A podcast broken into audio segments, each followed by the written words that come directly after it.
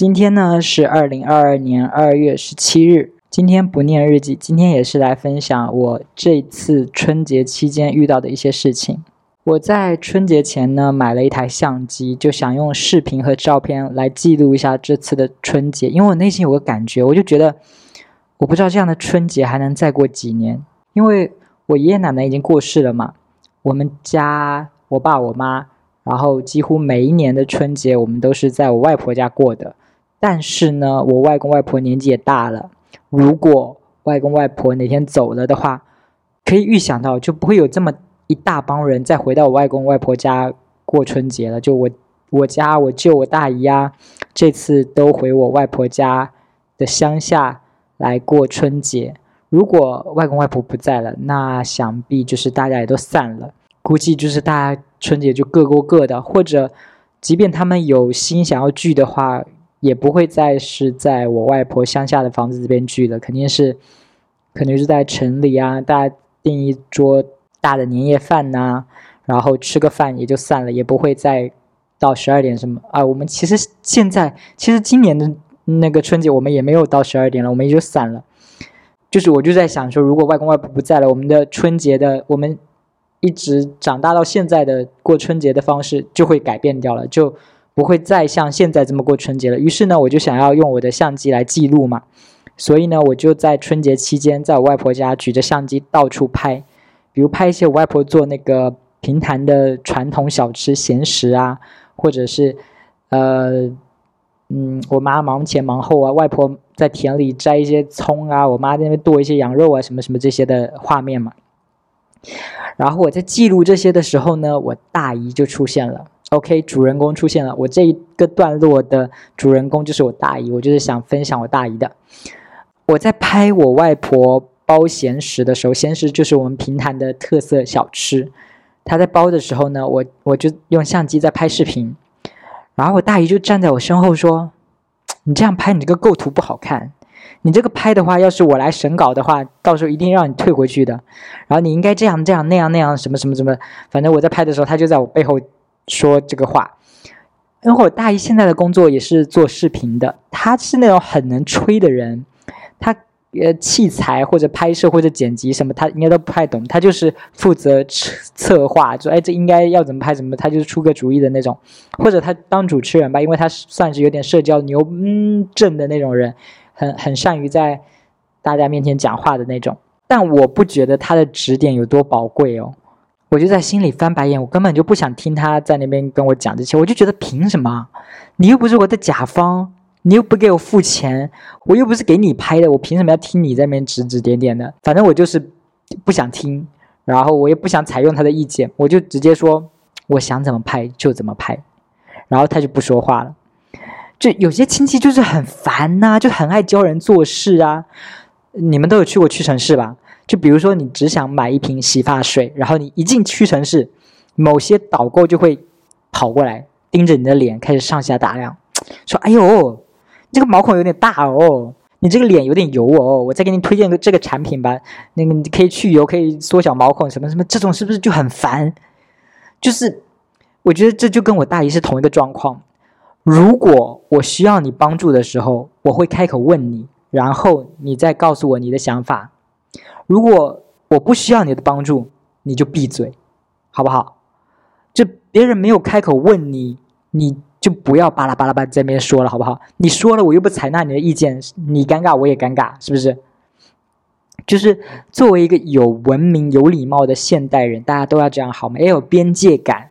别人没问你意见的时候，大概率是不在乎你的意见。你不用那么就是上杆子的要教育别人，说你要这样那样那样这样那样。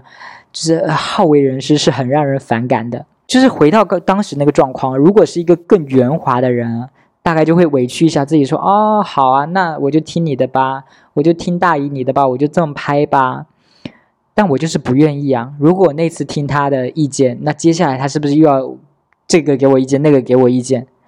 所以呢，我为了避免就是以后发生这种喋喋不休的状况，我就在那个当下眼睛盯着。屏幕很冷漠的说了一句：“我想怎么拍就怎么拍。”这大概就有给我大一个下马威了。后来他就再没有就是要求我什么你要这样你要那样什么的。嗯，我这么回了他嘛，对于那个冷酷无情的我来说是挺爽的，就觉得嗯，一句话直截了当就解决了很多麻烦。但是对于那个敏感、有点爱共情的我，又觉得我这样的话是不是有点无情啊？我这样说话是不是伤到他了？就稍微会有点愧疚，就会想到说，哎呀，大姨曾经也有做过一些对我很好的事情啊，比如小时候我去福州都是在他家住的。或者他有的时候会请我吃饭呐，什么什么的，我就觉得，嗯，他会不会听我这句话之后就很寒心？就我小时候对你那么好，你现在对我说这种话，嗯，我不知道，嗯，我大姨是我妈的姐姐嘛，然后她们俩姐妹感情也不好，互相都有看不惯的东西。我妈还有我舅舅们最看不惯我大姨的一点，就是我经常听他们。大人在那边抱怨的事情，就是诶，就是聊天聊八卦的时候说起的一个事情，就是说我大姨很爱装，就是就是很爱装自己很厉害啊。就用一句话形容的话，就是不是经常有那种角色吗？就是坐在一个奶茶店里谈十亿项目的那种人。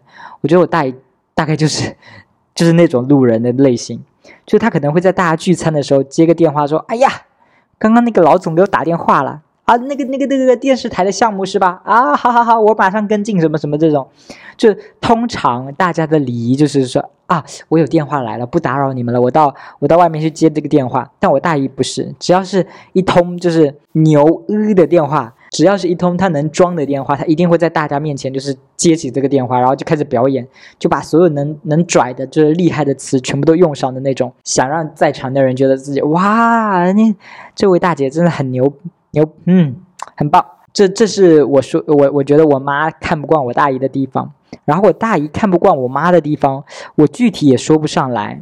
我感觉我大姨就是那种不认输的人。他就是想在所有人身上找优越感，来证明说我比你们每个人都强。就比如我刚刚讲的，我拍的好好的，他就要过来说你这个构图不好看。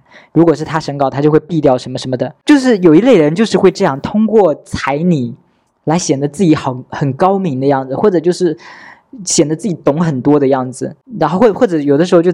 找机会酸你一下，讽刺你一下。我大姨大概会觉得她的观念、思想观念比我妈更先进，可能觉得我妈的想法很老土什么之类的。但是我妈脾气很大，她不敢随便讽刺我妈。就是如果就是她讽刺我妈、酸我妈一句的话，两个人吵起来，场面就会很难看嘛。所以她们俩姐妹就是跟电视里看到那种姐妹完全是不一样的。就有电视里的姐妹都说啊，这很很亲啊。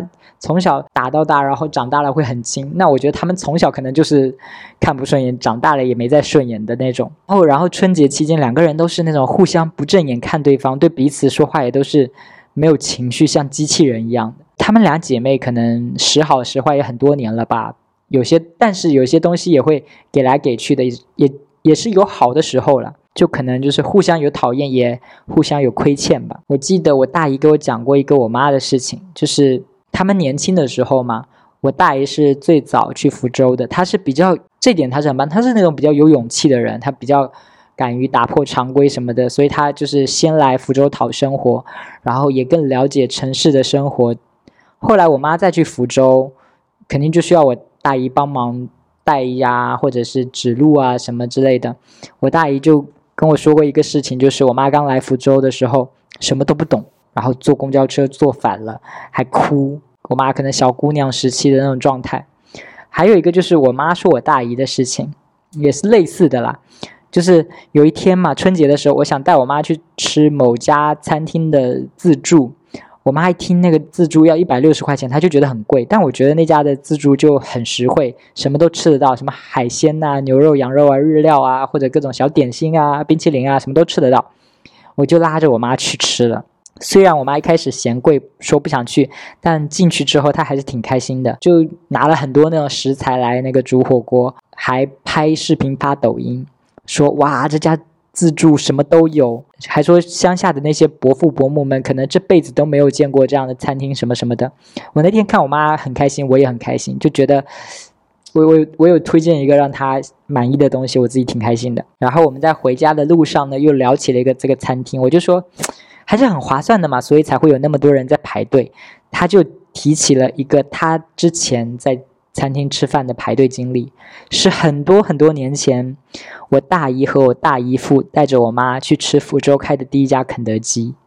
我妈就说那时候非常挤，大家都在要吃那个肯德基，然后排队怎么排的呢？就是守在别人桌子旁边，别人一吃完一站起来就立马坐下去把那个位子占了。我我想象了一下那个时候场景，肯定不是我妈自己说要去吃肯德基，然后带上我大姨和我大姨夫嘛，肯定是我大姨和大姨夫带着我妈去吃的那个肯德基。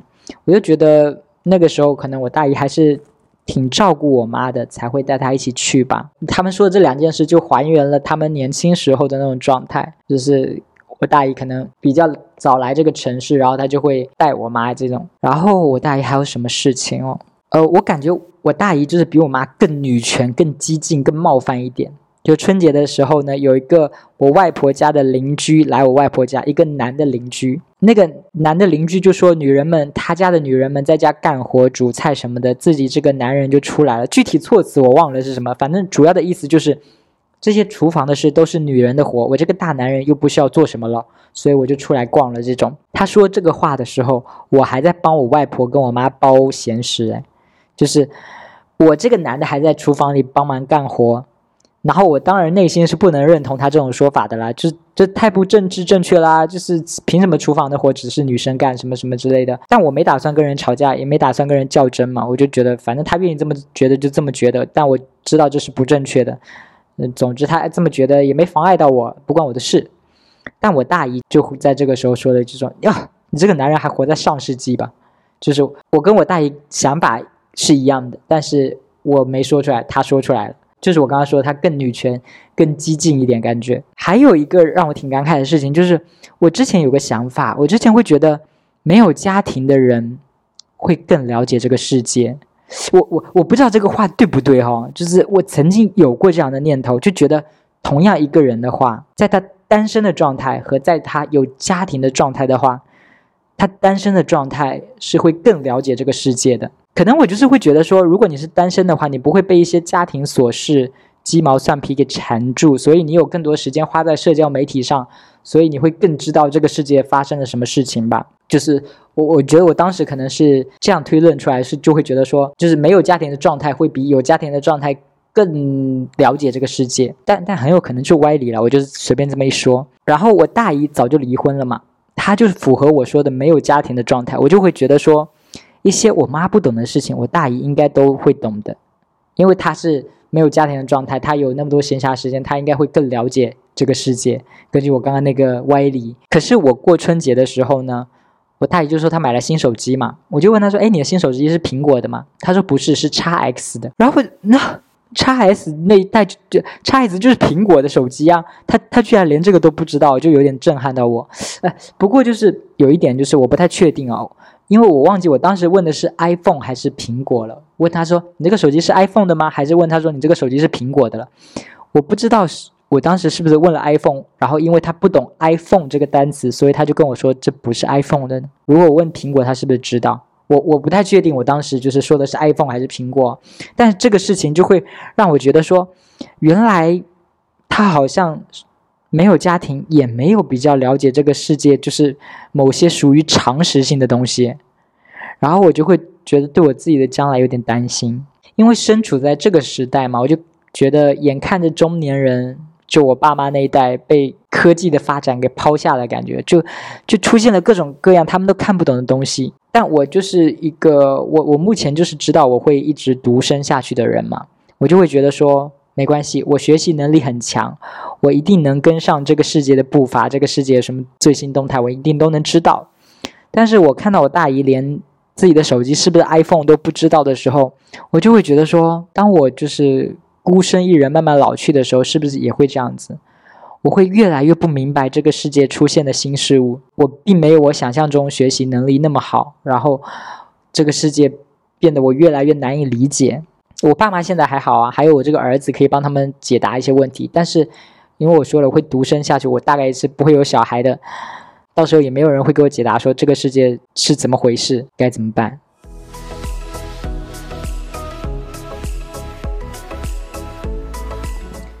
春嗯，在春节期间呢，我待在乡下的时候，基本上就是在我外婆家和在我爸家两边穿梭，因为就是我在乡下就两波亲戚嘛，一波就是我外婆那边的，一波就是我爸这边的。我跟我妈呢就会骑着自行车穿梭在这两个地方，就我外婆家跟我爸家。有一天晚上，我跟我妈就是骑着自行车从我外婆家回我爸家，我妈呢就接到了我堂哥的一个电话，我堂哥就说：“哎，到了之后去他家玩啊。”我堂哥是我爸这边的亲戚。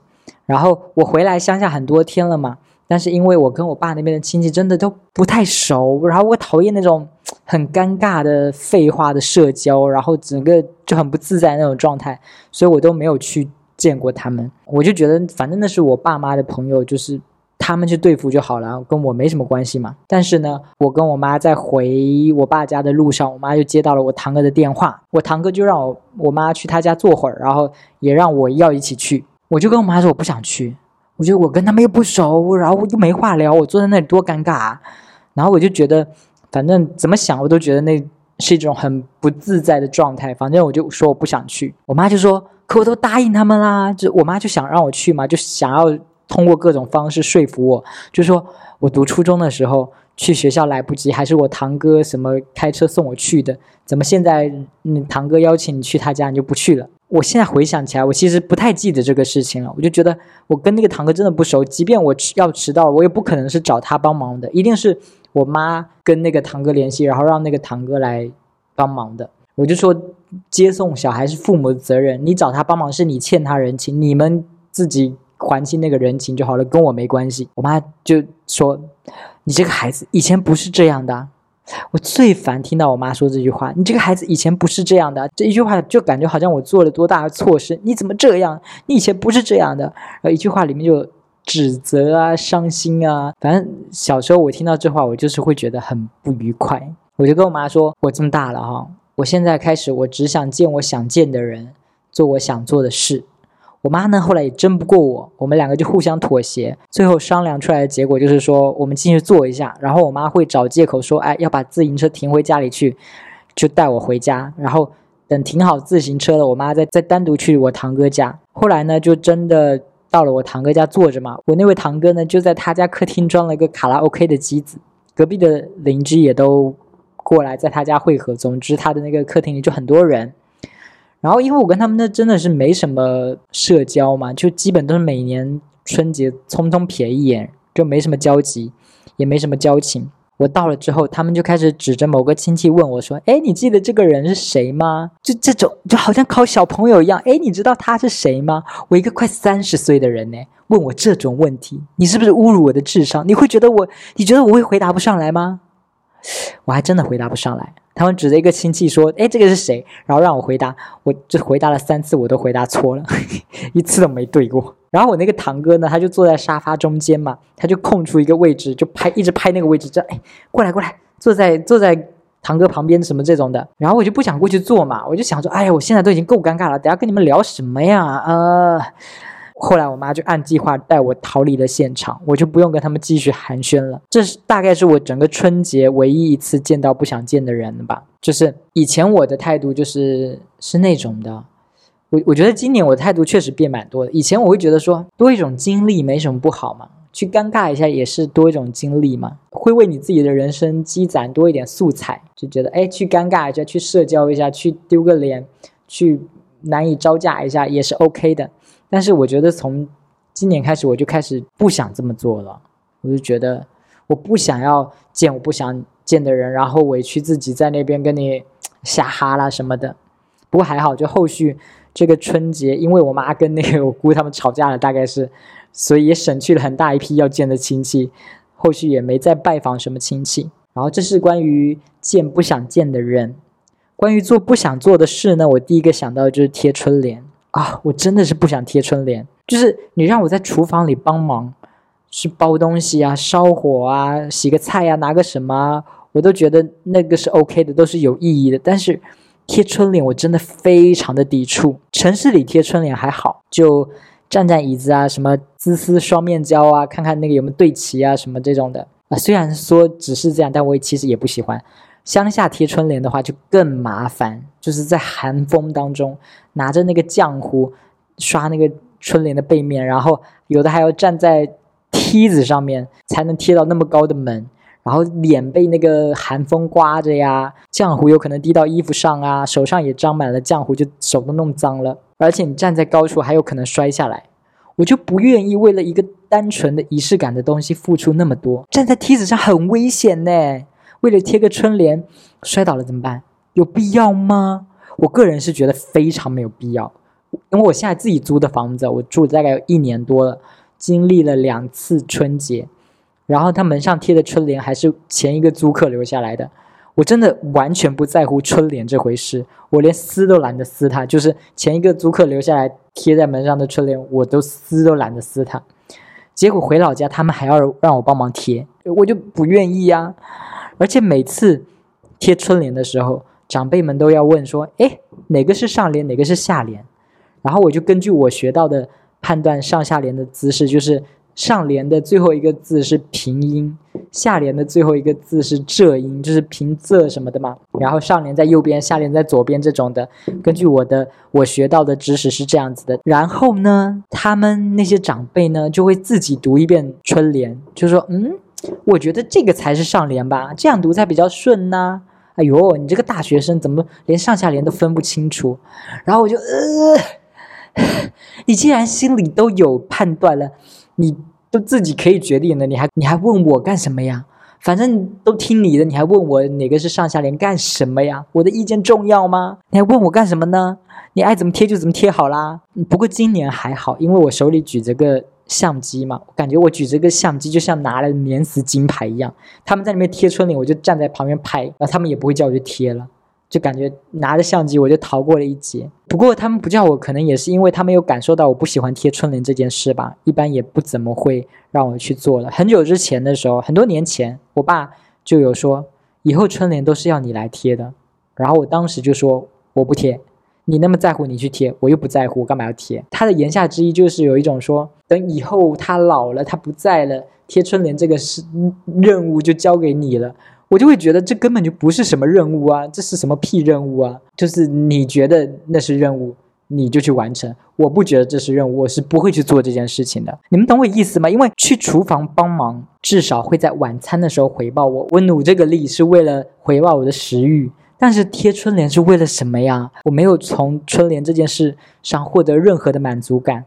我为什么要费这个劲去做这个事情啊？我不从这个事情上获得任何满足，所以我不费这个劲儿。你们能从贴春联这个事情上获得满足，你们就去贴。你们那么需要春联，你们就去贴。我我就是这个态度，就是想觉得重要的人就去贴。我我觉得不重要，我就不贴。能不能也别别打扰我，让我去贴这种。我不知道会不会有人杠我，就说，嗯，那如果大家都不贴春联的话，这个传统习俗就消失了耶，这是不可以的。我想说的是，你们想传承，你们就去贴，只要你们在贴，这个传统就不会消失。就想贴春联的人就去贴，不想贴的人就不贴，大家不要互相为难，好不好？总之，就还是那句话，希望大家都能做到，只见想见的人，只做想做的事，不要委屈自己去贴不想贴的春联，好不好？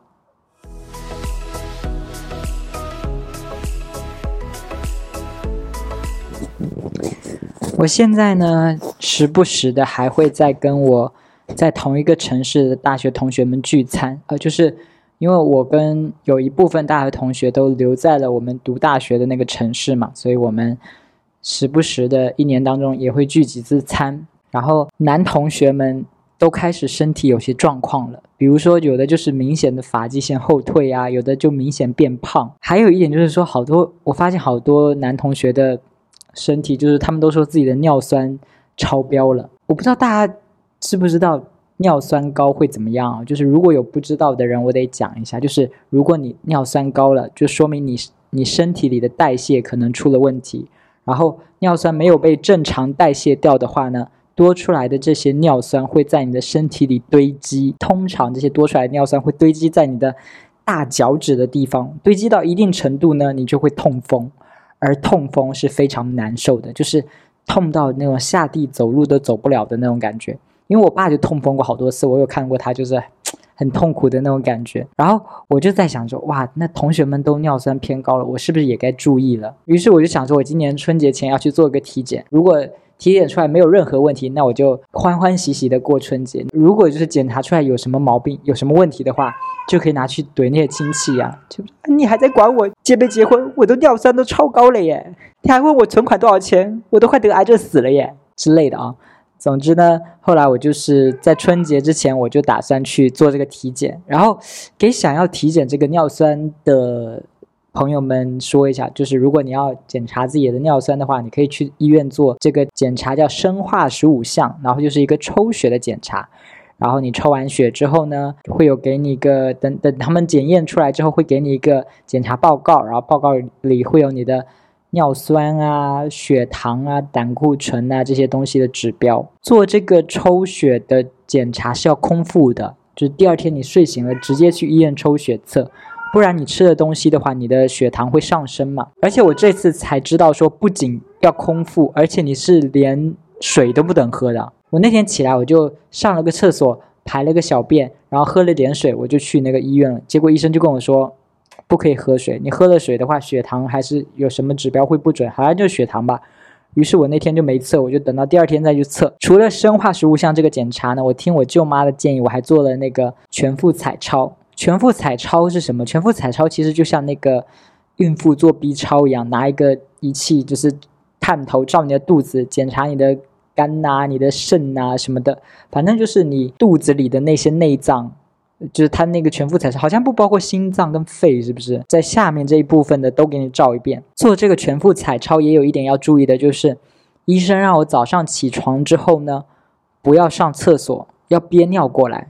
我猜应该就是为了，就是你的膀胱是鼓起来的话，可以把那些内脏顶起来吧。这样医生彩超的时候比较好找那些内脏在哪里，不会就是那一堆内脏堆在一起，然后就互相重叠。我猜是这样子，我不知道。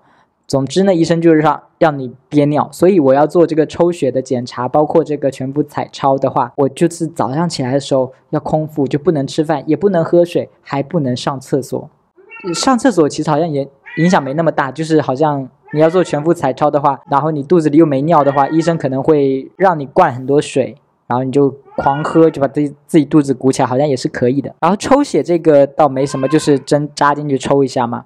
我主要想分享这个全腹彩超的这个体检的过程，其实真的就很像孕妇做那个胎儿检查一样，医生就拿那个探头，还有你的身体上会抹那个冷凝冷凝胶，然后就拿探头在你身上划来划去照里面的内脏，而且医生会下命令说，就是我那天遇到那个女医生，她就跟我下命令说，把肚子鼓起来，憋气撑住，然后我就照做啊，但是她让我憋气撑住之后，她也不告诉我说她检查完了没有，她也没有说。好了，现在可以呼吸了。她就说憋气撑住，然后就自己往下进行那一步。我真的，然后我就想啊，我现在可以呼吸了吗？我我现在可不可以吐气了？我真的快憋死了那种。那个医生他一边照我的内脏呢，他就会一边口述自己的观察给旁边的护士，或者是我不知道那是护士还是实习医生啊。总之呢，就是有个人坐在电脑前面，就是护士或者是实习医生吧，就会。按照给我检查的那个医生的口述，就把那个结论打进我的报告里。比如医生就说：“哎，你这个肾好像有沉淀哦，平时有多喝水吗？什么什么这种的。”然后那个实习医生或者护士就会说：“啊，肾这边怎么样怎么样的？”然后就把它打进去。然后其实这些体检过程其实都还好。我最想分享的是，医生检查我前列腺的时候，我自己就是因为我我其实有点担心，我自己感觉我平时好像有点。那个的太频繁了，有很长一段时间我都是每天晚上都要一次的那种，我自己感觉是不是有点使用过度了？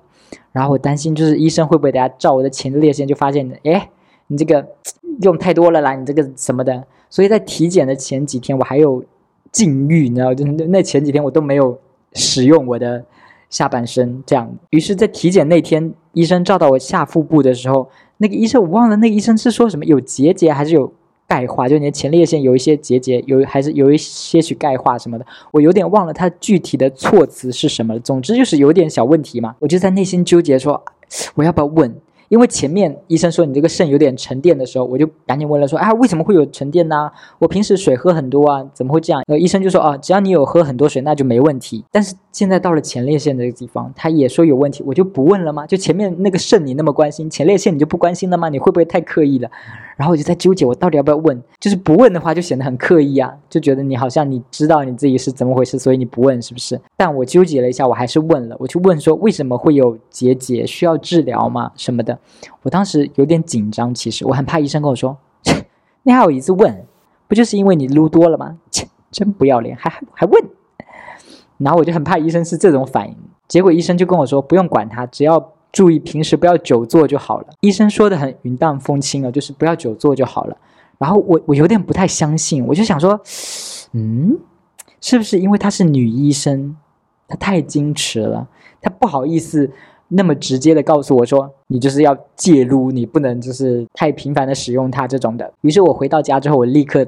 打开谷歌开始搜那医生说的那几个字啊，然后我搜出来一个结果，但那个结果其实跟那个医生说的也差不多吧，基本吻合吧。因为那个结果里面有好几个注意事项，医生就说了一个，就是注意久坐。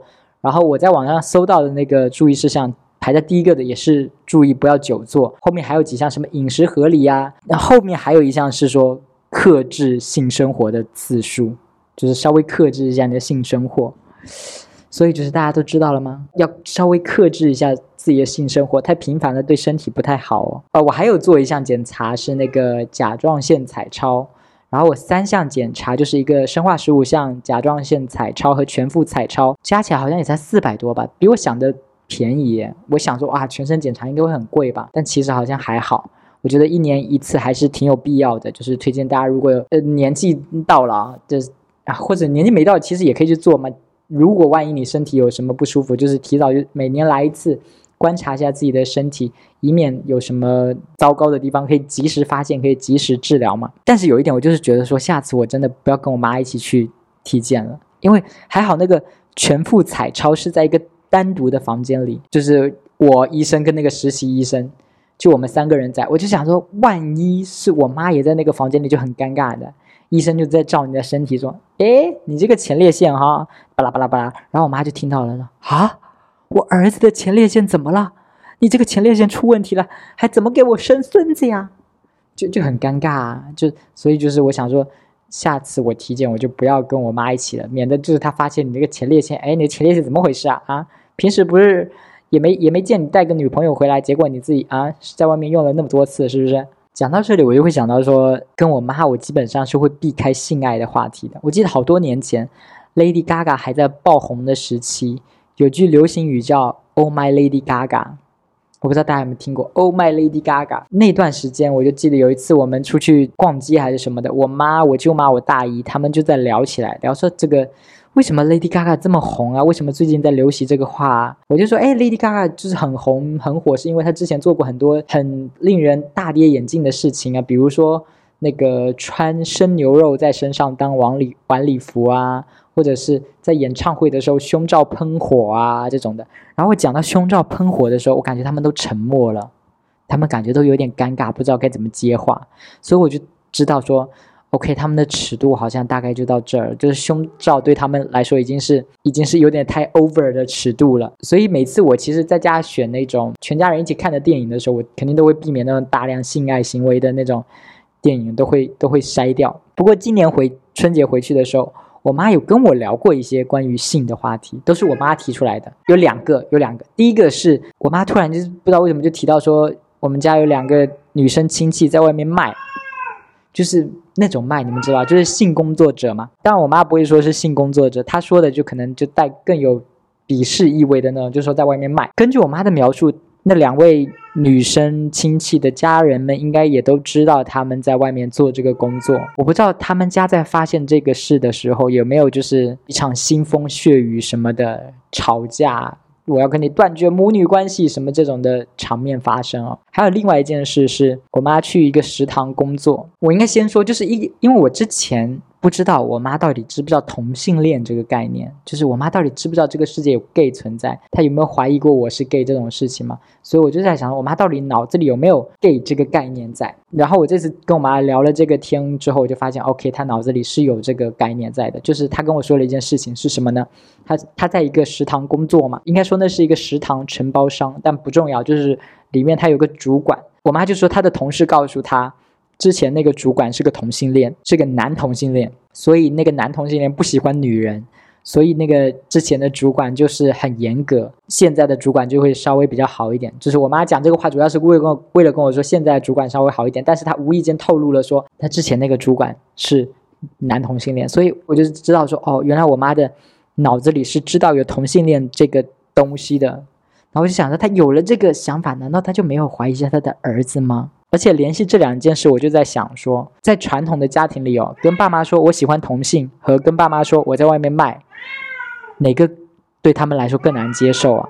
你要接受你的孩子在外面卖，还是喜欢同性？哪个对你来说会更好接受一点？我前几天在看那个柯震东的电影嘛，《金钱男孩》，就讲 MB 的那个一个电影嘛，然后我就。在群里问我的朋友说，问他们这个问题，就是你们觉得在传统的家庭里，对爸妈来说，就是孩子是同性恋跟孩子在外面卖哪个更难接受？结果我那些朋友都说，就是是 gay 这件事更难接受一点，因为他们说什么？他们说笑贫不笑娼嘛，就是卖比出柜好接受，因为你去卖的话，应该会赚不少钱，因为你在外面卖，你应该会赚不少钱，所以就是至少你是有钱的。但是你在外面做同性恋的话，你可能就未也未必有钱，是吧？所以他们就觉得说，出去卖的话，可能还更好接受一点。然后按照他，我就想按照他们那个说法反着来哦。如果就是我跟我妈说我是 gay，而且我在外面卖，而且我还卖的很便宜，就售价很低，一次五十块钱，而且我还卖不出去，就都没有人愿意来嫖我，那那就。